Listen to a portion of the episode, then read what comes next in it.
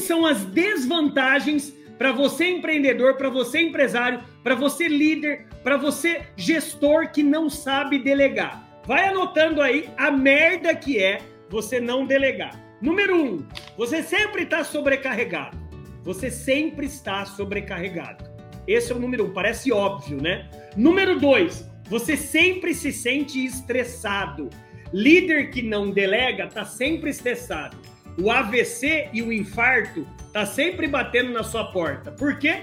Porque você é sedentário, você se alimenta mal, você está sempre na pilha, sempre na estresse da meta. Número 3, você perde o equilíbrio emocional.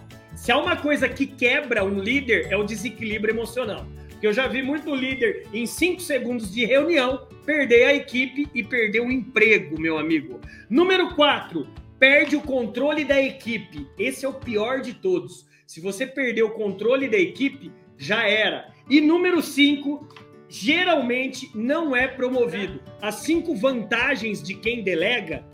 Então vamos lá.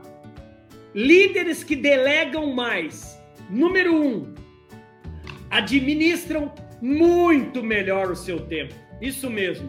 Você delegando tarefas, delegando atividades para seus vendedores, para as pessoas que trabalham contigo, você tem mais tempo para você. Então, galera, vem comigo. A primeira vantagem de você delegar é administrar muito melhor o seu tempo. Você mais, tem mais tempo para sua família. Você tem mais tempo para aquilo que você ama. Número dois, qualidade da vida saudável. É, meu amigo, você quando delega, você tá mais tempo no clube, praticando esporte, você tem mais tempo, você como líder. E cara, olha comigo, vem comigo, isso, vem comigo. Olha, olha no meu olho, isso. Você líder, você gestor, você empresário, tem coisa mais importante do que você estar tá mais tempo com seu filho, com a sua esposa, com as pessoas que você ama, Cara, a meta de um executivo, de um gestor, de um líder, a meta do empresário é saber equilibrar o tempo, meu amigo. Número 3, equilíbrio emocional. Cara, você delegando mais funções, é lógico que você tem um bônus psíquico. Qual que é o bônus psíquico?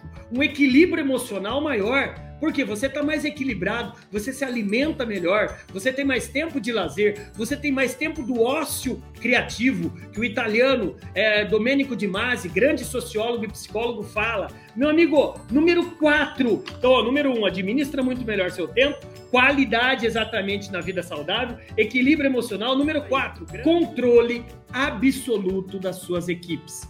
Controle absoluto. Quem delega sabe para quem dá uma função. Cara, é muito interessante isso, que quando você delega uma atividade para um funcionário, você começa a medir a competência dele, a habilidade dele, a atitude dele, e você começa com binóculo começar exatamente ver qual que é o potencial de cada liderado. Meu amigo, minha amiga, você não vai delegar uma função para uma pessoa que você sabe que ela não tem competência para gerir aquela tarefa. Então é muito legal. Quando você começa a delegar, você está começando a formar novos líderes, você está começando a formar novos discípulos. E a quinta e última vantagem de você delegar: você, líder que delega, não é delarga. Delarga é você jogar e nem checar. Você, líder que delega, você tem mais chance do que de ser promovido. Isso mesmo, você tem muito mais chance de ser promovido. Então, meu amigo, pensa comigo: por que, que eu vou ser represa de conhecimento se eu delegando eu consigo crescer mais?